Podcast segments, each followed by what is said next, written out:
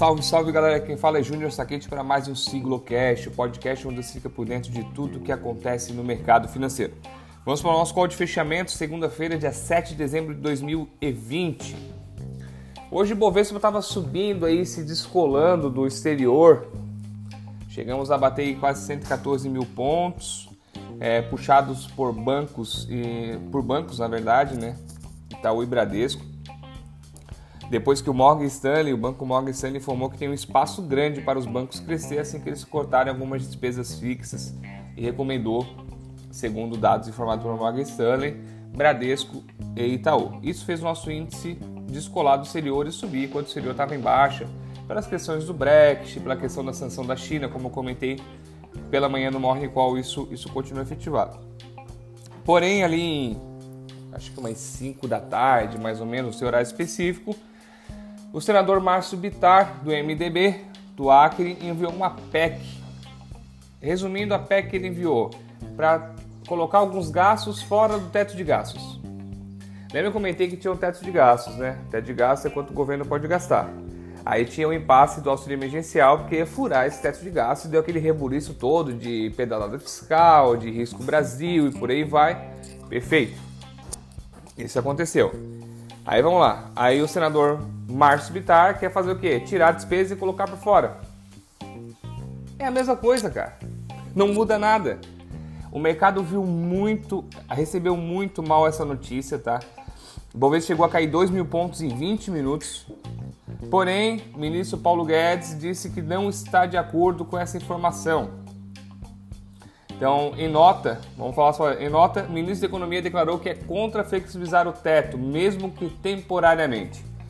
Após ele fazer isso, os, a bolsa começou a voltar encerramos o pregão em leve queda de 0,14 com 113.589 pontos. Ficamos próximo da estabilidade, o mundo inteiro está caindo, a gente caiu um pouquinho, era para subir, porém apenas uma fala de um assunto tão delicado que é a parte de teto de gasto e, fiscal do, e questão fiscal do Brasil influenciou bastante.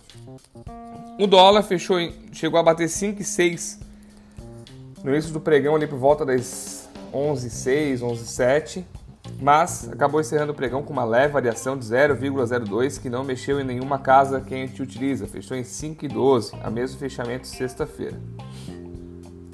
Bolsas lá fora também fecharam em queda, Europa fechou em queda de 0,30 mais ou menos, S&P 500 0,20, é, Dow Jones 0,50, Nasdaq teve uma variação, variaçãozinha positiva, também movimento errático de 0,45.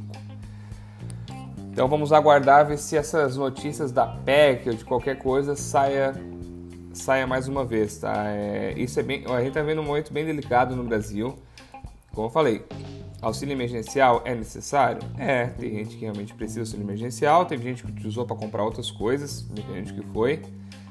Mas tem pessoas, tem famílias realmente necessitadas que isso fa fazia, faz com que eles comprem o básico para sobreviver.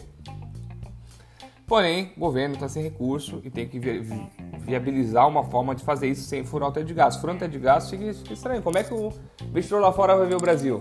Ah, pois é, os caras furam o teto de gasto, não tem teto de gasto, gasto a reviria, aumento de vida pública. Não faz sentido. Então, assim, eles têm que, têm que achar uma maneira, um mínimo múltiplo comum, como eu digo, entre, entre essa questão. Como toda segunda-feira, trazer o boletim da Fox, falar um pouquinho da semana, do como era e como ficou, tá?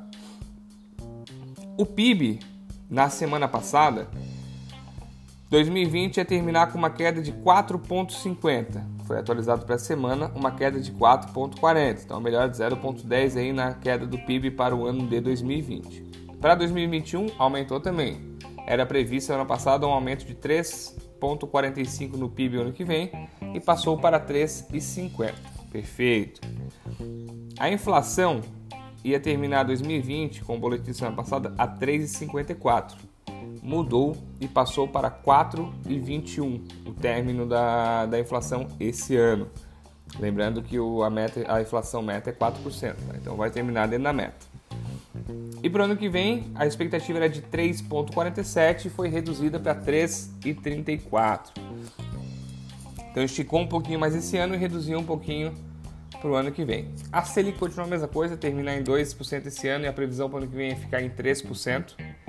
E o dólar baixou. A previsão era terminar o ano em 5,36, passou para 5,22 e o ano que vem era para terminar, ficar o ano em 5,20, baixou para 5,10 com essa grande essa grande liquidação do dólar que a gente teve aí, questão do, do Biden e tudo mais.